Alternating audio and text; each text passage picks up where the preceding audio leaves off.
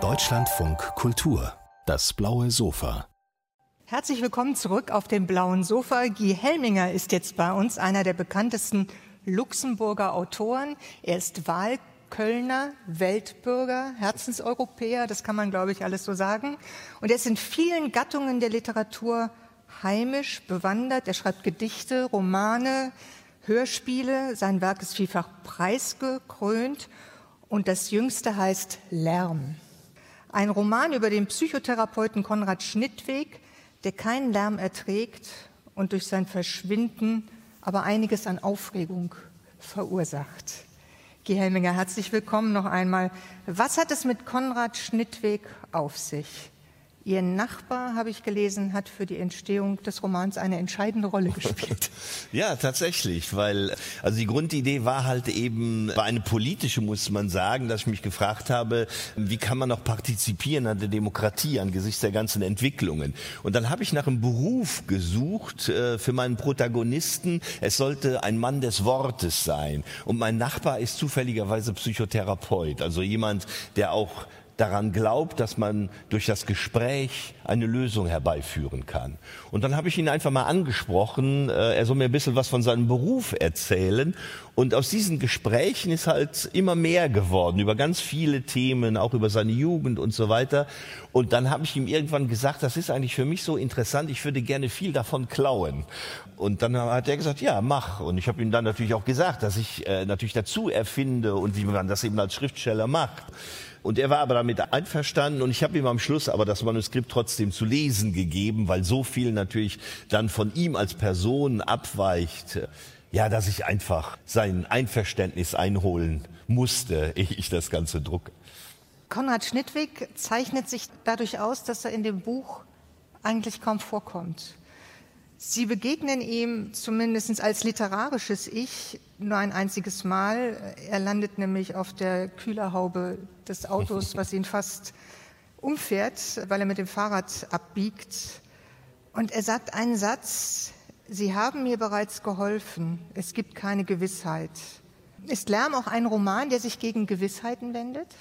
Ich weiß nicht, ob er sich dagegen wendet, aber er stellt schon die Frage, was Wahrheit ist und ob wir daran rankommen oder immer nur an die Interpretation von Wahrheit. Ob wir wirklich, natürlich gibt es Tatsachen, natürlich gibt es Fakten, aber wenn wir über sie reden, gerade was Politik anbelangt oder gesellschaftspolitische Dinge, ja sogar zwischenmenschlich oder auch wenn wir uns an Dinge erinnern, dann ist es sehr oft nicht allein ein Fakt, sondern es ist die Interpretation dessen. Und da wird es schwierig. Ich glaube, wir alle kennen ja das Phänomen, dass man vor zehn Jahren irgendwas zusammen erlebt hat und jeder erzählt was anderes und ist auch überzeugt, dass das richtig ist. Ja? Die Fakten selbst sind so weit zurück, dass man sie kaum noch wirklich nachvollziehen kann und es gibt immer nur die Interpretationen davon, die dann nebeneinander stehen bleiben, was für viele Menschen sehr schwer ist. Es ist in diesem Fall besonders interessant, also wirklich auch spannend. Es liest sich eigentlich äh, wie ein Krimi, darauf kommen wir gleich noch. Der Roman behandelt nämlich den Versuch der Rekonstruktion einer Radikalisierung. Aber es ist eigentlich gar nicht klar, ob Schnittweg sich wirklich radikalisiert hat. Genau, auch, auch da fängt es eben schon an, dass man nicht weiß tatsächlich, äh, was ist da passiert. Also Fakt ist, dieser Mann ist verschwunden. Er soll einen Brief hinterlassen haben, in dem er sagt, dass er eben angesichts der politischen Verhältnisse ein politisches Attentat plant. Und jetzt rekonstruiert eigentlich ein ermittelnder Beamter anhand von Aussagen diverser Personen, Frau, Ex-Frau, Freund und so weiter, was das für ein Mensch ist, wie es dazu hätte kommen können. Aber anhand dieser Rekonstruktion wird sehr schnell klar, dass es eben Interpretationen dessen sind, was passiert ist. Und deshalb zerfließt einem immer wieder alles. Also das heißt, der Versuch, eigentlich diesem Mann eine Identität zu geben, ist eine komplette Dekonstruktion. Es ist wirklich eine Dekonstruktion einer Identität. Und wenn man dieses unglaublich spannende Buch liest, denkt man manchmal, was ist denn das jetzt für ein Durcheinander? Da kommt jetzt der eine Weg und dann kommt der andere Weg und dann werde ich wieder zurückgeschickt. Und Sie haben ja auch eine Komposition ganz unterschiedlicher Formen des Erzählens gewählt. Also es gibt Protokolle, Aufzeichnungen, Romanfragmente, dann gibt es einen Boulevardjournalist, der wirklich es mit der Wahrheit explizit und bekenntlich sehr genau nimmt. Es ist ein ganz vielfältiges Verfahren der Wiedergabe. Und die Spannung des Romans entsteht eigentlich aus der Uneindeutigkeit. Ja. Wie haben Sie das gemacht? ja, also ich meine, äh, was klar war am Anfang, äh, wenn man diese Idee hat, dass man nicht weiß mehr, was ist Wahrheit, was ist nicht Wahrheit, äh, dann braucht es natürlich sehr viele Stimmen. Es braucht einen Chor im Endeffekt, wo man zwar etwas gemeinsam hört, aber man ist sich nicht mehr sicher nachher, ob jeder das Gleiche singt. Von daher war es klar, dass ich verschiedene Figuren habe, die das erzählen aber dann fiel mir auch ziemlich schnell ein, dass ich etwas machen muss, wo die wirklich nochmal, es ist ja ein Roman, wo ich also literarisch, sprachlich, die nochmal so unterscheide, dass es, ja, dass es nicht nur, dass sie nicht nur eine eigene Sprache haben, sondern gleichzeitig, dass auch mein Erzählduktus ein anderer ist. Und deshalb kam ich dann auf diese verschiedenen Arten. Eben, dass es diese Protokolle gibt, dass es verschiedene äußern sich ja auch nur im Monolog, andere äußern sich nur im Verhör und so weiter. Also das heißt, es war mir wichtig, einfach als, als Schriftsteller da eben literarisch auch etwas zu machen und zu differenzieren zwischen diesen einzelnen Stimmen aber immer im Bestreben, doch auch die Wahrheit als uneindeutige erscheinen zu lassen. Das ist ja wirklich ein sehr dialektischer Prozess. Ich würde nicht sagen, dass das Ziel ist, dass man nachher die Wahrheit nicht erkennt, sondern es ist eher die Ausgangsbasis. Also, dass, dass Menschen aufgrund, das haben wir, haben wir ja permanent bei allen möglichen Themen, dass Menschen durch ihre Interpretation tatsächlich nachher die Fakten auch oft so überlagern, dass sogar nur noch Meinungen rauskommen, die sich um, um Fakten dann gar nicht mehr kümmern. Aber auch wenn man sich um Fakten kümmert und sie interpretiert, ist es natürlich so, dass nachher etwas dabei rauskommt, was wir vielleicht aufgrund von Konsens als Wahrheit bezeichnen würden, was aber vielleicht doch wiederum sehr weit von den ursprünglichen Fakten entfernt ist. Und das finde ich ein sehr interessantes Phänomen einfach, dem ich einfach ein bisschen nachspüren wollte und verschiedene Facetten davon durchdeklinieren wollte. Wäre das dann so eine Wahrheit der Bequemlichkeit? Das kann es natürlich sein. Das erleben wir ja auch jetzt. Wir haben das in der Pandemie erlebt. Wir erleben das jetzt beim Ukraine-Krieg, dass die Leute natürlich lieber eine Welt von Gut und Böse haben. Das ist natürlich bequem und es ist einfach, wenn man nicht mehr differenzieren muss. Und das ist aber eine Sache, wo ich dann eher dazu tendiere zu sagen, okay, da geht es so weit von Fakten weg, dass es nur noch Meinung ist. Das, das ist wie bei den Boulevardjournalisten. Wie bei den Boulevardjournalisten, wo es dann also sogar schon, bei dem geht es noch mal einen Schritt weiter, weil wir da schon bei den Fake News sind, also das ganz bewusste Lügen. Ja?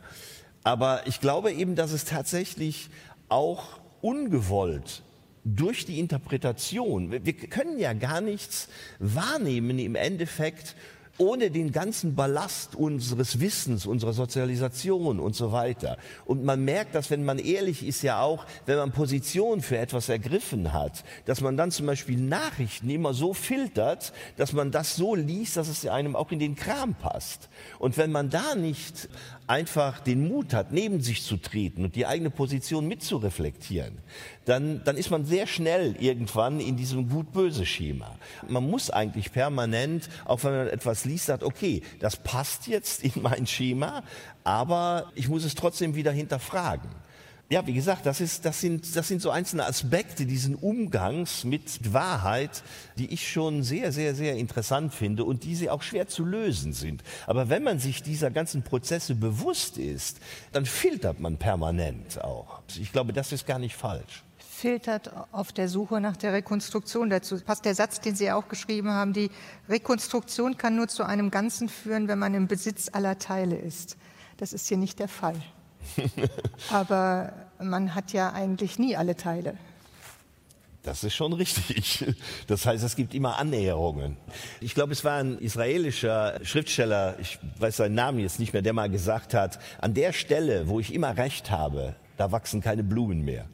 Ja, und ich glaube, dass, dass diese Annäherung an diese Dinge einfach etwas Wichtiges ist, ohne dass man apodiktisch sagt, so ist es. Wie gesagt, nicht missverstehen. Es ist nicht so, dass, es, dass, dass ich glaube, dass es keine Wahrheit gibt, dass es keine, keine Tatsachen gibt, dass es keine Fakten gibt. Natürlich gibt es die. Ja? Aber man muss sich bewusst sein, was Interpretation bedeutet in diesem Fall. Und das war kaum an ihnen vorbeikommen. Und das macht die Sache sehr, sehr viel schwieriger. Ja, das ist ein ganz spannender Strang, finde ich, in, dem, in, in diesem Buch oder ein ganz spannendes Leitmotiv eigentlich wie die verschiedenen Protagonisten mit Interpretation umgehen und wie sie sich auch gegen Interpretationen wehren, wie zum Beispiel die Mutter von Konrad, mhm. die für mich so eine der stillen Heldinnen äh, dieses Buches mhm. ist, weil sie wirklich für ihn eine andere Karriere erzwingt, mhm. mit mhm. ganz viel Mut. Mhm. Ja, also zwar natürlich der, der Konrad, der wächst auf in den 50er Jahren, 60, 50, 60er Jahren in der Eifel und da war es tatsächlich so, dass die Bauern dort, da war für viele Lehrer völlig klar, die sind zu doof fürs Gymnasium. Und ähm, viele haben dann die sogenannte Volksschule weitergemacht. Und die Mutter von Konrad, die sagt, nein, äh, das kann nicht sein, nur weil wir Bauern sind und der Junge ist schlau und geht dann äh, zu den Steiler Missionaren und, und dort kriegt er dann die Möglichkeit, tatsächlich doch aufs Gymnasium zu gehen. Ja, der Steiler Orden, der, der öffnet auch einen Blick in die Welt auf die Welt. Äh, ihre Protagonisten bewegen sich nicht nur in Europa. Es gibt zwei weitere Länder, die eine ganz wichtige Rolle spielen, Kongo und Chile. Warum war Ihnen das wichtig? Wenn ich vom, vom, Grundthema ausgehe, eben, dass man sich fragt, ähm, dass dieser Konrad halt eben sagt, okay, die Entwicklung, die wir jetzt haben, die Werte, die wir in Europa oder die westlichen Werte, die wir vertreten, wenn ich politisch gucke, wie oft die unterwandert werden und nicht nur unterwandert, wie Demokratien gestürzt werden aufgrund von Wirtschaftsinteressen und das seit den 50er Jahren immer wieder. Wenn ich, wenn ich mir das alles angucke, wie kann ich dann überhaupt mich aktiv an Demokratie noch beteiligen. Man bekommt ja immer mehr das Gefühl, man gibt seine Stimme ab bei der Wahl und hat danach keine mehr. Und wie kann ich dem entgegenwirken? Oder gibt sich damit zufrieden? Oder gibt sich damit zufrieden. Aber dann muss man sich auch nicht wundern, wenn man irgendwann keine Demokratie mehr hat, vielleicht. Ja?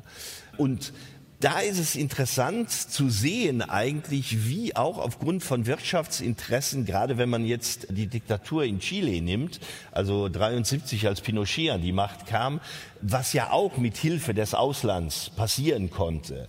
Und was eben passiert ist, weil Wirtschaftsinteressen durch seinen Vorgänger, nämlich Allende, natürlich unterminiert wurden. Der hat eben Dinge verstaatlicht, Banken, äh, Bergwerke und was weiß ich was alles. Und das war natürlich äh, oft in Händen von ausländischen Konzernen und natürlich haben die sich das nicht gefallen lassen.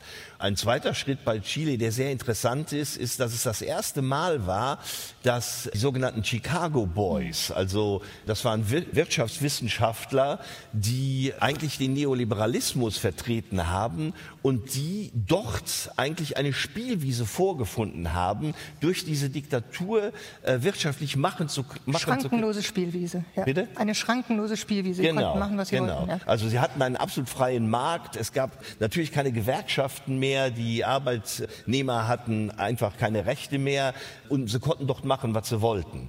Das ist schon interessant, dass das etwas ist, was auch im Nachhinein, obwohl als Pinochet dann tatsächlich nicht mehr an der Macht war, da war natürlich, da waren die Oberen waren um 80 Prozent reicher geworden und äh, der größte Teil der Bevölkerung war natürlich noch stärker verarmt. Das ist interessant, dass das, dieses Denken aber, dass der freie Markt so viel bringen kann und auch die Rettung ist eigentlich für viele Staaten, dass das bis in unsere heutige Zeit noch immer weitergemacht wird.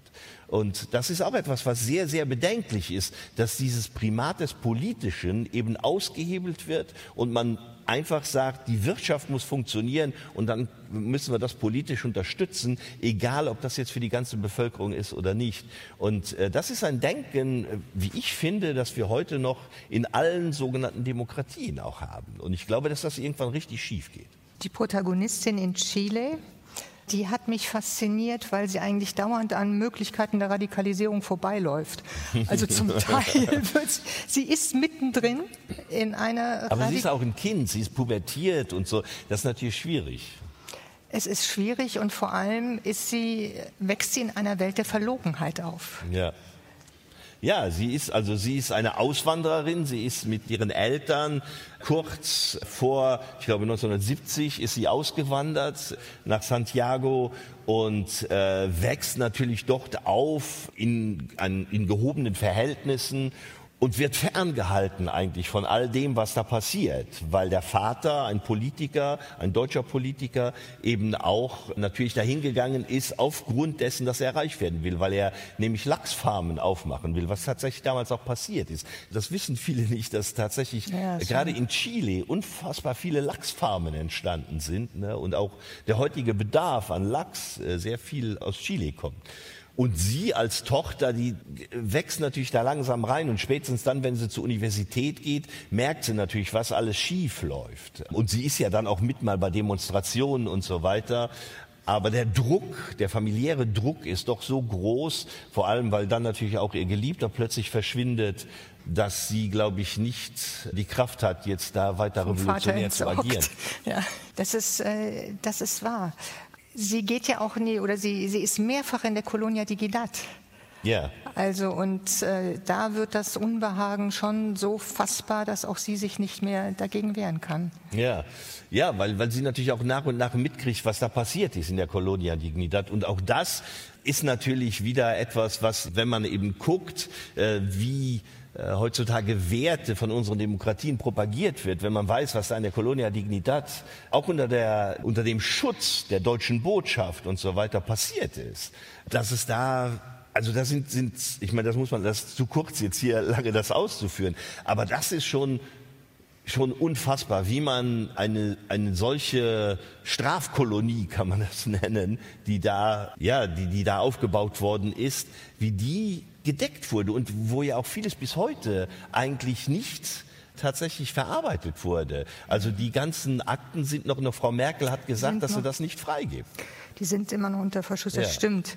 Es ist ein unglaublich äh, intensives Buch, was Sie geschrieben haben und es geht, wir haben es angesprochen, um Freiheit, Schuld, Politik, Wirtschaft und ganz stark aber auch, das ist für mich das eigentliche Leitmotiv, um Verantwortung. Mhm um demokratische Verantwortung. Und ich glaube, das ist auch Ihr Leitmotiv. Ja, absolut. Wie gesagt, das war auch einer der, der Grundgedanken, dass ich eben Angst habe, dass äh, wenn man sich nicht irgendwann fängt und tatsächlich diese Werte, die wir vertreten, nicht auch wirklich vertritt, sondern immer nur so tut, als ob, dass es dann irgendwann schief geht, weil es einfach zu viele Menschen gibt, die, ja, die dieser Spalt zwischen Arm und Reich, der immer größer wird, ähm, dieser Drang eigentlich, den viele Menschen haben, etwas ändern zu wollen, der immer wieder zurückgedrängt wird. Und man kann nur hoffen, dass es viel mehr Bewegungen gibt, auch wie Friday for Future und so weiter, wo, und das ist jetzt nur ein einziger Zweig, aber ich meine, so etwas wissen wir ja auch schon seit den 70er Jahren, 80er Jahren. Club of Rome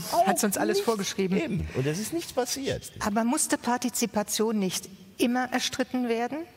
Das ist richtig, aber ich habe das Gefühl, dass es jetzt eine ganze Zeit lang gab, wo überhaupt nicht mehr gestritten wurde, wo, wo viele Leute auch das alles so haben hinplätschern lassen und wo, ja, wo man, wo man sich ins Private immer mehr zurückzog und wo man noch nicht mal mehr diskutiert hat. Und äh, wenn, auch, auch heute finde ich zum Beispiel, wenn man sich in den sozialen Medien umguckt, dann ist das ja auch keine Diskussionskultur, sondern es ist ein sich anschreien. Und wir haben auch da wieder, entweder bist du mein Freund oder du bist mein Feind. Also äh, diese Möglichkeit, den anderen auszuhalten, die Möglichkeit, eine Meinung auszuhalten, die nicht die meinige ist, ja, das ist ja komplett verloren gegangen. Und ich glaube, dass Diskussionskultur einfach die Grundlage von Demokratie ist. Und da müssen wir wieder hin. Wichtiges Schlusswort, Herr Helminger. Lärm, das neue Buch von Ihnen, erschienen ist es bei Capybara, ein Buch, spannend wie ein Krimi, verschlungen wie ein Labyrinth, in dem jeder etwas anderes erzählt, alles ungewiss und vielleicht deshalb so schlüssig. Ich danke Ihnen, dass Sie bei uns waren. Danke. Ja, herzlich willkommen hier auf dem blauen Sofa in Leipzig. Ich bin froh, hier zu sein und bin sehr froh, dass jetzt an meiner Seite Thorsten Schulze ist. Herzlich willkommen. Schön, dass Sie da sind. Danke. Wir haben hier vor ein paar Jahren, also nicht genau hier in diesem Raum, aber schon mal im Rahmen des Blauen Sofas über das skandinavische Viertel gesprochen. Ähm, davor hat die Welt wahrscheinlich nicht nur das Blaue Sofa-Umfeld von Ihnen gehört, dank des riesigen Erfolgs von Boxhagener Platz als Buch, aber auch als Film. Und überhaupt gibt es noch viel mehr aufzuzählen. Aber Sie sind zusammengefasst Schriftsteller, Drehbuchautor, Lehren auch und äh, mit leichtem Hang inhaltlich, wenn ich das sagen darf, äh, zur Ost-West-Thematik. Und da sind wir auch wieder, wenn wir jetzt auf Öl und Bienen schauen, dass nämlich dieser Roman bringt uns in, das, äh, in die DDR der 70er Jahre zurück. Man denkt erst jetzt mit Öl und Bienen, ich meine, was für ein grandios aktueller Titel. Jetzt wird Thorsten Schulz uns erstens was zur Ölthematik erzählen und das mit den Bienen wissen wahrscheinlich die meisten auch, Klimawandel und so. Bienen sollten lieber nicht vom Aussterben bedroht sein, aber es ist ganz anders. Vielleicht mögen Sie ganz kurz am Anfang selber sagen, was es mit Öl und Bienen auf sich hat, wenn es nicht um Kriegszustände oder auch um Klimasituationen geht. Naja, um Kriegszustände und also Klima ne? ja. geht es ja eigentlich immer, aber ja. nicht dezidiert in diesem Roman. Öl und Bienen sind Metaphern und ich will die eigentlich gar nicht äh, näher beleuchten oder, oder verraten, was sich dahinter äh, verbirgt.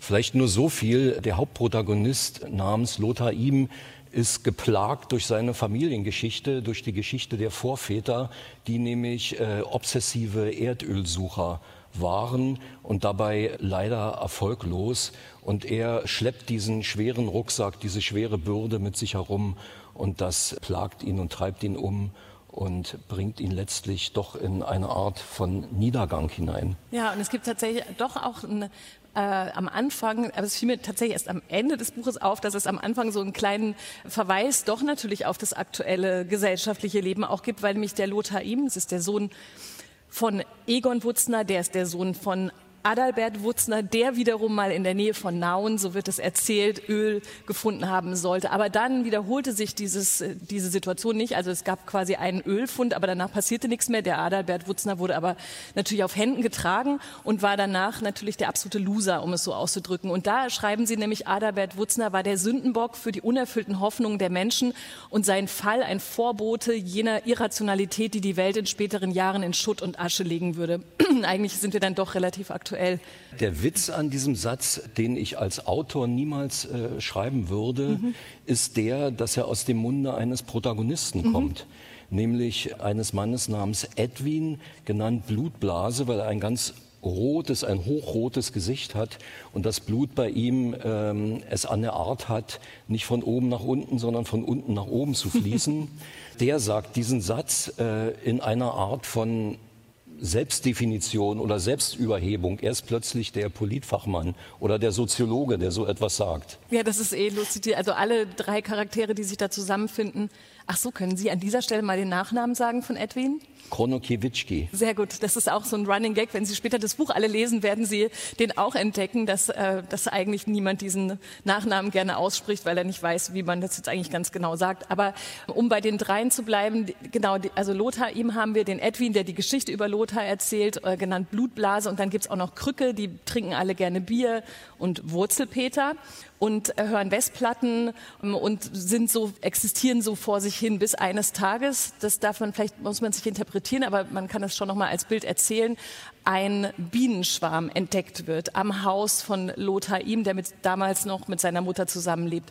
Sie sollen überhaupt nicht die Bienen interpretieren, aber warum es Bienen sind oder wie das zustande kam, die dann hinterher auch als Art Haustiere begriffen werden, der Mutter von Lothar ihm. Vielleicht gibt es dazu schon noch einen kleinen Satz, auf wie man naja, zu so einem Plot kommt. Plot sagen Sie ja jetzt selbst. Die Bienen sind sozusagen die Initiierung der Geschichte. Mit mhm. den Bienen geht der Motor der Geschichte an. Und es kommt ja dann eine sehr große, sehr, sehr kraftvolle Biene daher, die die drei Männer und ihren gepflegten Umgang äh, ordentlich durcheinander wirbelt. Nur so viel dazu. Also wenn man so ein Motiv einführt wie die Bienen, ist man ja sozusagen verpflichtet, das durchzuführen, wie man das etwas technisch sagt, mhm. und natürlich auch zu steigern und zu variieren und so weiter. Und das äh, hat mir beim Schreiben eigentlich die Freude gebracht, die ich auch brauche, um diese Tätigkeit überhaupt äh, vollziehen zu können die ja meist auch anstrengend ist. Und ich finde immer so schön diese Dichterporträts im Fernsehen, wenn der da an, an einer Schreibmaschine sitzt. Das ist ja nicht so. Man sitzt da und meistens fällt einem nichts ein. Mhm. Und dann muss man schon ganz probate Motive und Figuren haben für einen selber, damit einem was einfällt dass da kein Spaß ist auf der Seite des Schreibenden, also in Ihrem Fall, oder dass es sehr viel harte Arbeit ist, das kann ich, glaube ich, unbedingt betonen. Ich habe dieses Buch durchgelesen und erstens die ganze Zeit das Gefühl gehabt, ich lese einen Roman, der eigentlich, das ist das Buch zum Film. Also es ist so filmisch an vielen Stellen erzählt, dass ich die alle schon vor mir gesehen habe und dachte, Wahnsinn, schmissige Dialoge, das, man, es gibt wirklich viele Pointen da drin. Auf die dahinterliegende Ebene können wir gleich nochmal schauen, aber auf jeden Fall so, dass teilweise, vielleicht darf man die noch erwähnen, Figuren ähm, auf den Plan treten wie Agnes, eine sehr, sehr große Frau, die eine Rolle spielt, ohne in die Details zu gehen, dass ich wirklich dachte, Sie müssen doch auf einer Skala von eins bis zehn ungefähr bei zehn in Sachen gute Laune gelegen haben, als Sie das geschrieben haben. Also so zumindest ließ es ja, sich. Leider nicht. Schade. nee, das ist auch so eine Art Legende. Also es ist vielleicht so, dass ich ähm, im Vorfeld der Arbeit die eine und andere Freude hatte und auch danach, zum Beispiel jetzt, wo wir zusammensitzen und man ein bisschen darüber redet. Aber die Arbeit ist schon Arbeit und die Leichtigkeit, die der Roman hat und auch der, der Drive, den er vielleicht hat oder sicherlich hat, den Pointenreichtum, das, äh, das muss man ja herstellen. Mhm. Und den Leser interessiert das zu Recht natürlich nicht.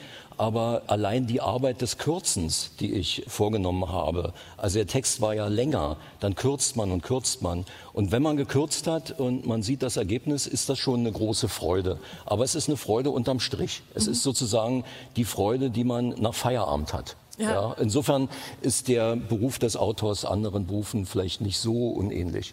Okay, also wie Moderatorin zum Beispiel. Genau. Ich habe gerade gedacht, weil wir so Andeutungen machen, um nicht die ganze Geschichte zu erzählen, aber vielleicht sollten wir doch noch mal zu dem Punkt kommen, worum geht's denn eigentlich? Also auf dem Klappentext steht gleich DDR-Roman mit hintergründig, absurd, ab, lustig. Ich kann die Adjektive jetzt nicht mehr aufzählen. DDR-Roman. Gleichzeitig ist es aber auch für mich zumindest, wie ich es gelesen habe, auch eine Männerfreundschaftsgeschichte. Klingt auch ein bisschen abgedroschen, aber es geht, also das, die drei sind schon eine erstaunliche äh, Truppe. Es ist voller Melancholie alles, obwohl man an mhm. vielen Stellen wirklich lachen muss. Man kann da so eine DDR-Thematik natürlich reinlesen, die ist ja nun mal auch da, aber es gibt keine politische Dimension, die, auf der, die man durcharbeiten müsste. Also zumindest nee. nicht in erster Linie. Ne? Wie nee. würden Sie das denn selber beschreiben? Worum geht es denn in Öl und Bienen für naja, Sie? DDR-Roman ist, so ein, ist so ein Label und ist auch nicht falsch, aber es geht nicht darin auf. Also es hat schon, würde ich behaupten, universellen Charakter war gerade äh, vor vorige Woche in Irland und habe mich da äh, sehr heimisch gefühlt es gibt ja verschiedene Literaturen in verschiedenen Teilen der Welt, wo man sich vielleicht heimischer fühlt als dort, wo man jetzt herkommt, zumindest zum mhm. Teil, ja.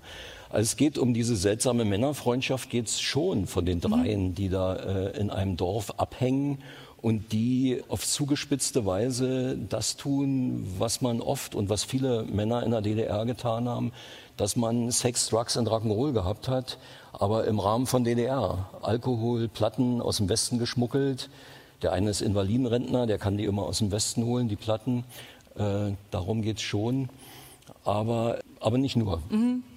Also der Lothar ihm, der, um den sich eigentlich alles dreht, der ist eigentlich ein trauriger Typ, ne? Der sucht irgendwas, der hat dieses Familien, diese Familiensache am Start, also von der Mutter nicht besonders geliebt, bis kurz bevor sie stirbt, dann diese Erdölsuchenden nie Der ist verloren, ja, das genau, ist sozusagen, ist, ja. ja. da komme ich jetzt gerade drauf im Gespräch, das ist die Komik des Verlorenseins, mhm. könnte man sagen. Mhm. Also das würde meiner Intention schon ziemlich entgegenkommen. Und was auch ein Motiv war, fällt mir jetzt ein, es gibt ja einen, einen Rahmen in dem Roman, das ist dieser alte Edwin Kronokiewicz, der in einer kleinen Kneipe am Rande von Nauen sitzt und Cora Publikum, kleines Publikum, 20 Leute oder so, erzählt aus seinem Leben. Und das ist changiert immer so zwischen Realität und Legende und Märchen. Und er betreibt sozusagen die Selbstermächtigung dessen, der etwas erlebt hat. Mhm. In einem Kontext, über den viel erzählt wird, aber vielleicht nicht so, wie es ihm behagt. Ja. Das sind Geschichten, die man nicht im Fernsehen sieht, die man nicht im Radio hört und er erzählt die. Also da schafft er sich so einen kleinen Freiraum und es ist ja auch wie mit Literatur in gewisser Weise, es ist wie so eine Flaschenpost. Man sendet das ab und man weiß nicht, wie viele Leute das lesen, und wie sich das verbreitet. Auf einmal wird das übersetzt und findet sich in China wieder. Was weiß ich, das mhm. weiß man ja alles mhm. nicht. Man hat ja auch nicht sowas vor, wenn man schreibt. Man hat ja nicht solche Zielsetzungen. Ja. Und so ist das bei diesem, bei diesem Alten, der mittlerweile schon sehr alt ist und immer noch erzählt. Einmal pro Woche, immer am Sonntag. Ja. Jetzt, ich habe gerade gedacht, aber vielleicht stimmt die Frage gar nicht, aber dann kann ich sie ja noch nachträglich korrigieren. Ist es eigentlich überhaupt wichtig, dass die in der DDR sind? Also, ich würde sagen, nein. Ja. Also ich bin ja, werde ja oft gefragt, auch nach Boxhagener Platz, Nilowski, den anderen Roman, Skandinavisches Viertel. Mhm. Die spielen in der DDR und, und ich sage dann immer, ja, was soll ich machen? Ich bin in der DDR groß geworden. Da kenne ich mich am besten aus. Und ich habe es sowieso an der Art, fiktionale Geschichten zu schreiben und dabei aber gerne Motive und Details aus der sogenannten Wirklichkeit einzubauen. Und meine Familie kann sich jetzt schon freuen. Also da ist einiges bekannte Material sozusagen untergebracht worden. Mein Vater zum Beispiel, der ist Maurer und der erzählte mir von dem legendären Bolschoi-Wurf. Das haben die als Maurer. Man nimmt die Kelle, die Maurerkelle in einer bestimmten Art und Weise und schmeißt dann den Putz gegen die Wand. Und das mutet geradezu artistisch an und das wird der Bolschoi-Wurf genannt. Also das nur so als Beispiel. Und da bietet ja die Realität bisweilen Dinge, die man sich besser gar nicht ausdenken kann. Mhm. Warum soll man die nicht nehmen? Ja. Ja. Muss man, muss man. Insofern ist man ja auch wiederum Chronist. Ja, es darf sich nicht im Dokumentarischen erübrigen, aber das, das Authentische, um es mal so zu nennen, zu benutzen, ist doch aller Ehren wert, ja der ganze Soundtrack aus diesem Buch, der wirklich ja. eine wichtige Rolle spielt. Also Sie hätten auch, wenn es schon ein DDR-Roman ist, auch noch eine CD oder was, Kassette dazu veröffentlichen können, auf ja. jeden Fall aus dem, was Kommt irgendwie, noch. genau, sehr gut. Oder eine Playlist man ja, weiß nicht, muss, würde auch muss noch kommen. Genau. Die haben ja Rituale logischerweise wie alle. Vielleicht, man kann sie sich nicht so gut vorstellen. So muss ich es, glaube ich, besser formulieren. Ne? Die drei hängen immer zusammen, die trinken und irgendwann wird Musik aufgelegt, eben die Westplatten, die der äh, Krücke oder äh, Quatsch, doch Krücke mitgebracht ja. hat. Und ähm, dann tanzen die und das äh, beschreiben sie auch sehr, sehr so anschaulich, dass man die da alle vor sich hin sieht. Die reden auch miteinander, dann streiten die. Also die haben so, die machen so Dinge die ganze Zeit. Ne? Und dann aber spielt es schon eine Rolle, welche Songs aufgelegt werden und teilweise auch die Diskussion darüber, wie man das jetzt übersetzen kann. Also die haben ja. schon Lust auf mehr als nur ja. stumpf rumsitzen, die wollen irgendwas ja, sprechen. es ist ihre Kreativität genau. und es ist eine Würdigung des Phantums. Also das überdauert ja auch die Zeiten und findet an allen Ländern dieser Welt statt. Es gibt so ein Phantom, dass sich Menschen auf etwas anderes projizieren mit ihren Sehnsüchten und Leidenschaften und sich da dranhängen und das verehren. Und das wird sozusagen durch den Roman verehrt, mhm. dieses Verehren. Ja.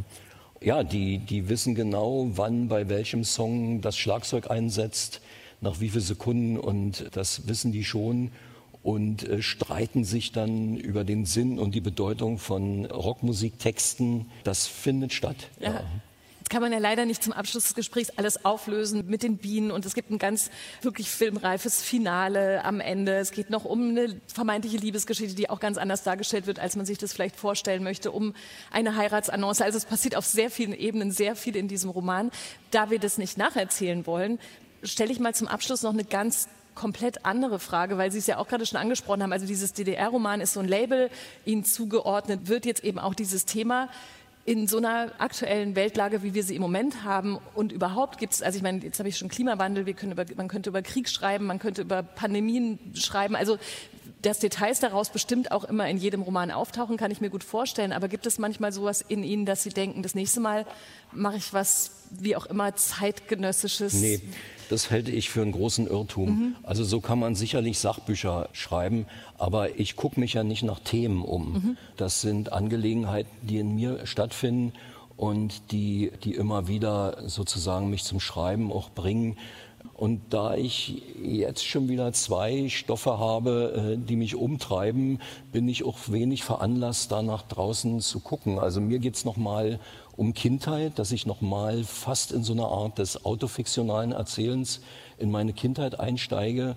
Und dann habe ich schon Lust, die Erfahrung zu verarbeiten, die mit meiner mittlerweile schon 20-jährigen Professorentätigkeit mhm. an der Filmuni Babelsberg zusammenhängen. Oh Gott, möchte man da nicht Ihr Student sein oder Ihre Studentin, weil man sich wiederfindet? Nee, die kommen, ja, die kommen ja gut dabei weg, andere nicht. okay. Äh, die Studenten und Studentinnen, die kommen gut dabei weg und mit denen verstehe ich mich zu 80 Prozent auch sehr gut. Aber der Witz ist, dass äh, vielleicht hat das doch was mit mir ausgemacht. Ich bin des Öfteren gefragt worden, Mensch, willst du nicht mal den Campusroman schreiben? Weil äh, sowas mhm. eben, also damit befasst man sich dann schon und es kann schon sein, dass man das dann auch so auf sich nimmt, ja. Aber trotzdem muss es von innen kommen. Bis der Campusroman oder der Kindheitsroman erscheint, kann man sich auf jeden Fall noch mit Öl und Bienen behelfen von Thorsten Schulz. Vielen Dank, dass Sie heute hier waren auf dem blauen Danke. Sofa. Dankeschön. Danke. Wenn ich Ihnen folgende Namen nenne, Ödipus, Franz Kafka, Emilia Galotti, Bernward Vesper, dann werden Sie wahrscheinlich sagen, ja, der Vater in der Literaturgeschichte ist eine durchaus problematische Figur. Übermächtig, lebensbestimmt, vielleicht sogar lebensbedrohlich. Der Vater in den Büchern jüngerer Generationen, der ist erstaunlicherweise eher abwesend. So auch in diesem neuen Buch von Hilmar Klute, Die schweigsamen Affen der Dinge, Herzlich willkommen auf dem blauen Sofa. Dankeschön. Über den Titel dieses Romans werden wir nachher noch sprechen. Vielleicht helfen Sie uns erstmal und sagen so ein bisschen, was ist das für ein Vater, der da vorkommt in Ihrem Roman? Das ist ein Vater, der ein Arbeiter war, also aus einfachen Verhältnissen kommt im Laufe seines Lebens aber nicht viel dazu beigetragen hat, so diesen Bildungs, das Bildungsdefizit, das er hatte, äh, zu kompensieren, also etwas aus sich zu machen. Also er hat eigentlich nur so für sich gelebt, in seinen eigenen Kreisen, Fußballverein, Kneipe, also man könnte fast sagen, so eine klassische Ruhrgebietsexistenz und hatte einen Sohn, der was anderes wollte, ja, der äh, einfach dieses Milieu irgendwann nicht mehr so interessant fand oder zumindest das Gefühl hatte, dass er sehr wenig Befruchtung, Input oder sowas da, äh, da, daher bekommt. Und das hat diesen Vater aber nicht besonders interessiert. Also er hat trotzdem einfach so sein Feld bestellt was so an Früchten für andere abfällt, also für seinen Sohn beispielsweise, das war ihm gleichgültig.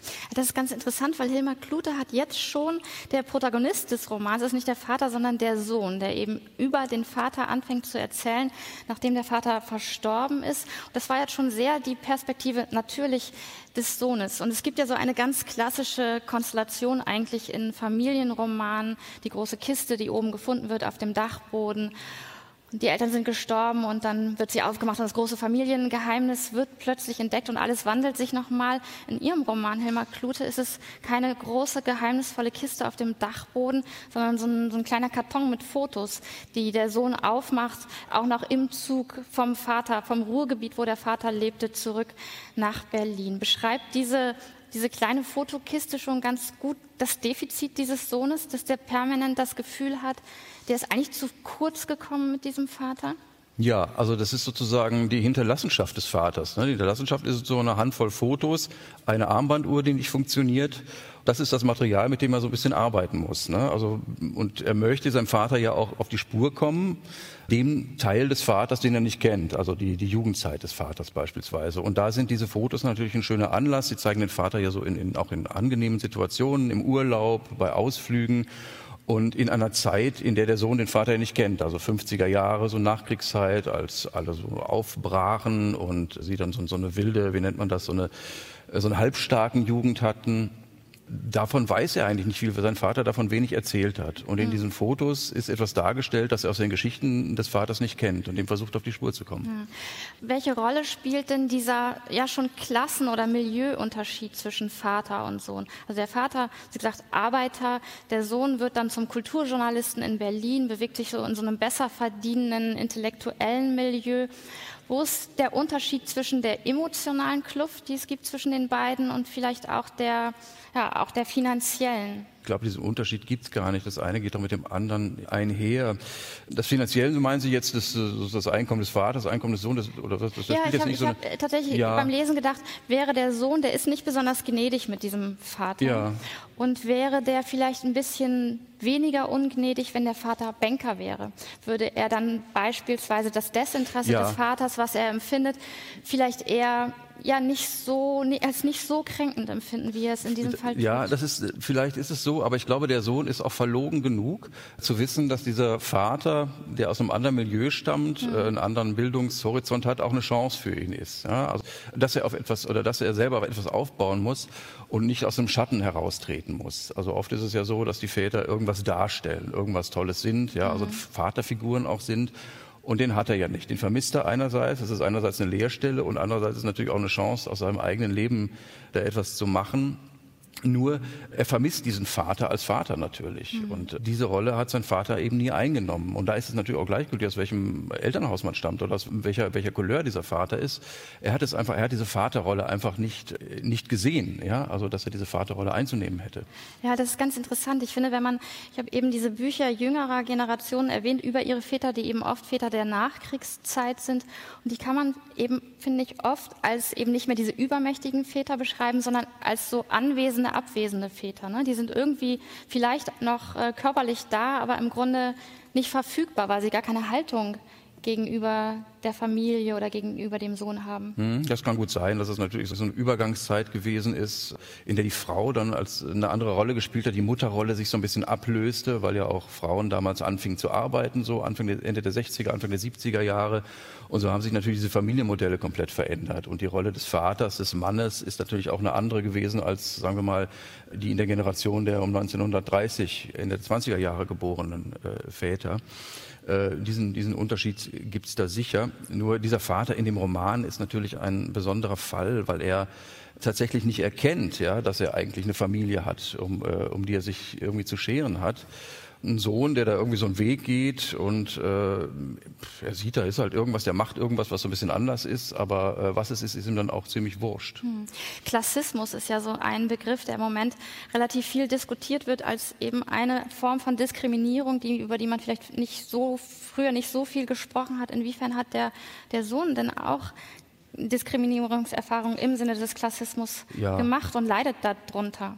Mir gefällt das Wort Klassismus nicht besonders gut. Warum nicht? Und, weil das, wie Sie schon sagten, das Wort Diskriminierung, das da drin steht, halte ich für, für eine Nummer zu groß. Ja, also so, und ich bin selber eben auch aus so einer Arbeiterfamilie und man hat dann schon Schwierigkeiten. Ja, also man muss sich sozusagen, wenn man ins akademische Milieu reingeht, also an die Uni, muss man so, äh, muss man so eine bestimmte Sprache neu lernen, die andere schon drauf haben von mhm. ihrem Elternhaus. Ja. Ne? Man muss sich so Verständnismodelle erarbeiten, äh, die andere schon mitbringen.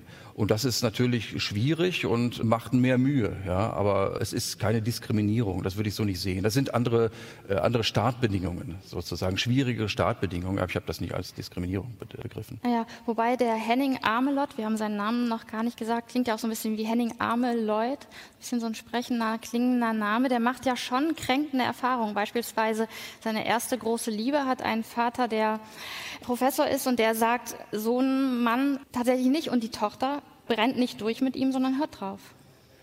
Solche Erfahrungen macht man dann natürlich. Es kann auch sein, dass man das einfach, also dass, dass man so sensibilisiert ist dafür. Ne? Mhm. Ne? Also dass man das Gefühl hat, er sieht in dir so den Arbeiterjungen und äh, will nicht, ne? also so dieses fast dieses Märchenmodell, ne? dann meine meine schöne Tochter soll halt nicht mit dem Malocha-Sohn losziehen. Ne? Das kann alles sein.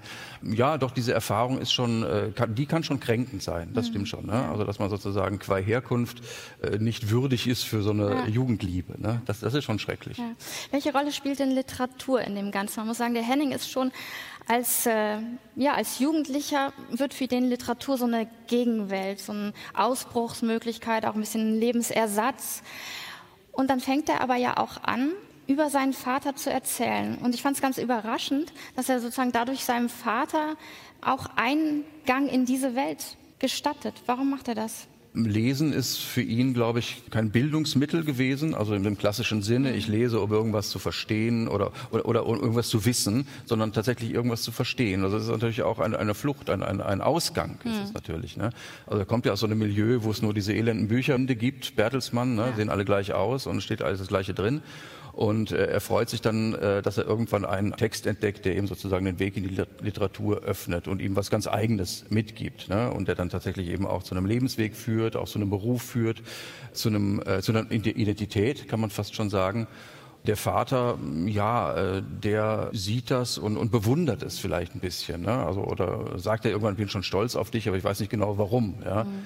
Und diese Unfähigkeit, sich da wirklich zu, auszudrücken, die der Vater ja hat, führt dazu, dass der Junge das irgendwie auch nicht richtig erkennt. Was will er mir eigentlich damit sagen? Ne? Warum ist er stolz auf mich? Ne? Er weiß ja gar nicht, wer ich bin eigentlich oder was ich da mache so genau. Ne? Ja, ich wollte noch auf was anderes hinaus. Das Interessante ist dann, der Henning fängt an zu erzählen, einerseits über den Vater, andererseits muss er noch einen anderen Aufsatz schreiben für eine Kulturzeitschrift, darauf kommen wir gleich noch. Und eine Sache, die den Henning vermeintlich so sagte, das besonders aufregt an dem Vater, ist, dass immer, wenn er ihm Fragen stellt, dann sagt er ach ne, und wischt das so weg. Und ach ist ja gleichzeitig eins, einer der berühmtesten Ausrufe, Seufzer der, der Literaturgeschichte, nämlich am Ende von Kleists Amphitryon, ja. der Seufzer von Alkmene. Kein Seufzer, glaube ich, so oft interpretiert. Das ist eine ganz schöne Ehre, oder? Wie er da dem Vater angedeihen lässt. Ja, wenn man diesen literarischen Doppelsinn da in, äh, in Betracht zieht und in Rechnung stellen möchte. Nur er ist, äh, dieses Ach ist immer so, es hat so ein wegwerfendes Ach. Ne? Sagt dann, ach, was soll das? Ne? Und äh, sagt dann, ja, ich glaube, ich bin schwul. Ja, ach, kann, kann nicht sein, sowas. Ne? Mhm. Also was, was nicht sein kann, das ist eben auch nicht. Also dieses Ach ist sozusagen der Ersatz, Denkprozess in Gang setzen zu müssen. Ne? Da sagt man einfach Ach, weg damit und es, damit ist es erledigt. Ne? Also es gehört sich nicht praktisch. Ne? Es ist nicht denkbar, also ist es nicht existent. Ja, so sieht der oder versteht es der Sohn sozusagen im Alltag, aber im Erzählen über den Vater kriegt es eben diese Doppelbedeutung, wie überhaupt dieser Roman so ein bisschen wie so eine Doppelhelix gebaut ist mit so Spiegelungen. Es gibt nämlich noch einen Text, ich habe es eben erwähnt, den der Henning schreiben soll über den Dichter Oskar Lörker. Der ist 1941, 1941 äh, verstorben und er war im vergangenen Sommer in den Feuilletons wieder ein Thema, deswegen nämlich, weil die Stadt Berlin dessen Ehrengrab nicht mehr weiter betreuen wollte. Ist es der zweite vielleicht die zweite Vaterfigur, die der Henning da zum Leben erwecken will und mit einer Geschichte versehen? Mm, es ist auf jeden Fall eine Männerfigur, ja. Mhm. Und es ist auch ein, eigentlich ein schwacher Mann, wieder wie der Vater. Ne? Also es mhm. hätte natürlich, man hätte das natürlich auch so geschickt machen können, dass man dann eine starke Figur dagegen setzt. Aber Oskar Lörke ist ein, ein, wie Sie schon sagten, ein Dichter, aber er war eben auch ein Funktionär. Ja, er war einmal ein Lektor im S. Fischer Verlag und er war in der Preußischen Akademie der Künste Sekretär und wurde dann von den Nazis seines Amtes enthoben die gehasst, mochte die nicht, aber konnte denen auch nichts entgegensetzen und hat sich in so schreckliche Träume geflüchtet, ne, von sterbenden äh, Tieren und von geschlachteten äh, Kreuzottern, also ganz schreckliche Albträume.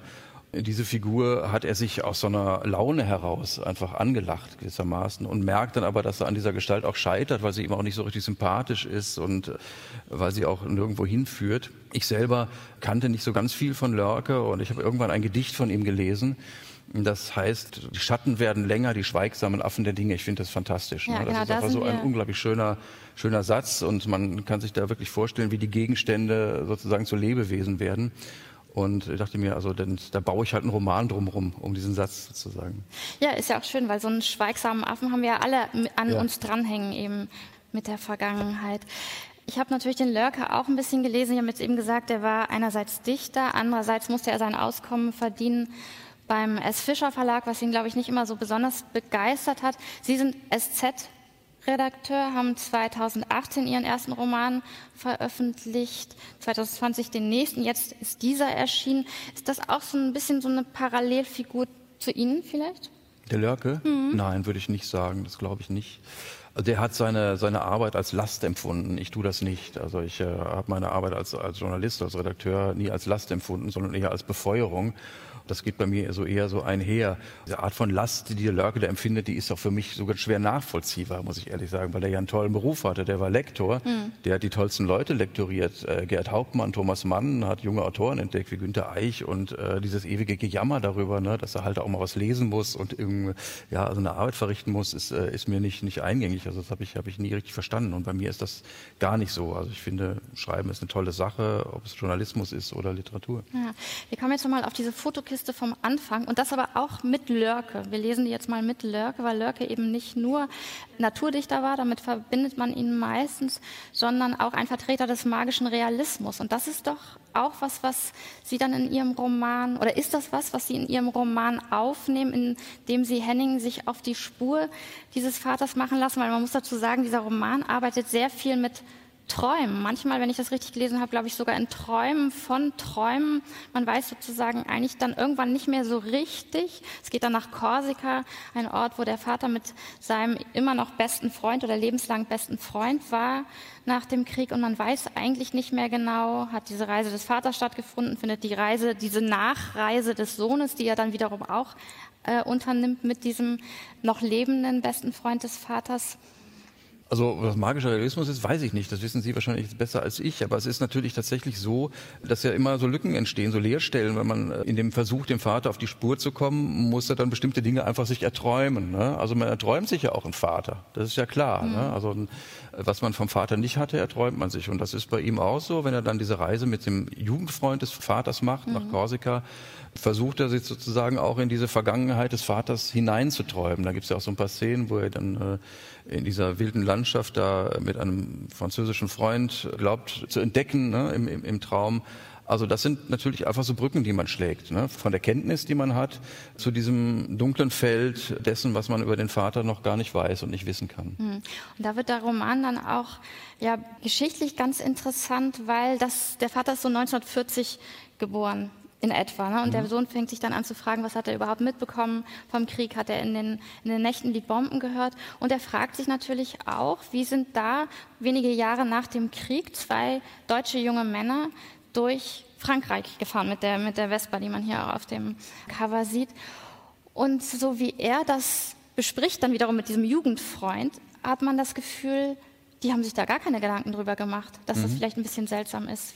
Auf welche Erkenntnisse sind Sie da gestoßen oder eher nur auf Befremden? Ja, Befremden nicht, weil ich, ich habe mir das so gedacht, dass es so sein würde. Ne? Mhm. Es waren halt junge Männer aus dem Ruhrgebiet, ja, die Väter waren auch nicht im Krieg, ne? das waren ja auch alles Bergleute, die damals eben nicht eingezogen sind, weil das sozusagen die Heimatfront wichtig mhm. war. Ne?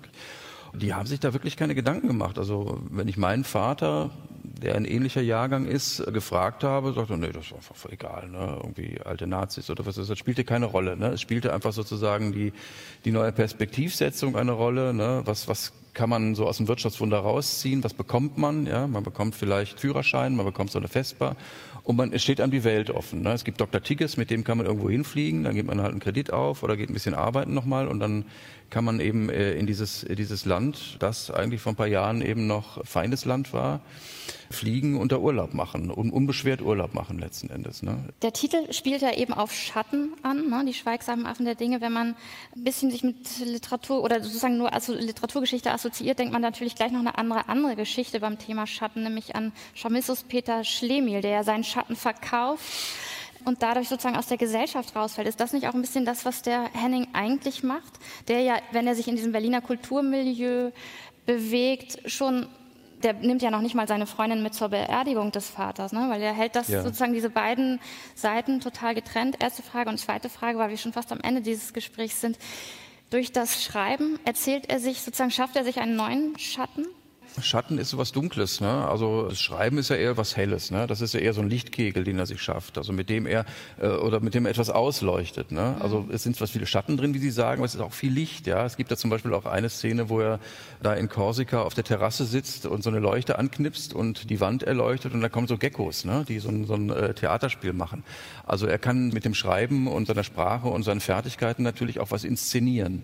Und das ist auch ein Beweggrund, glaube ich, auch so einen Roman zu schreiben, ne? dass man natürlich das, was nicht gewesen ist oder was einem gefehlt hat, neu anordnen kann und die Figuren und auch den Vater eben so tanzen lassen kann, wie man es gerne hätte. Hilmar Klute, Die schweigsamen Affen der Dinge, heißt der Roman im Galliani Verlag erschienen. Und es gibt einen sehr schönen Trost auch noch, der auch mit Schatten zusammenhängt in dem Roman, dass nämlich die bauchigen Bierflaschen so schöne, schlanke Schatten werfen, wie die schlanken Flaschen. Ich danke Ihnen, lieber Herr Danke Ihnen.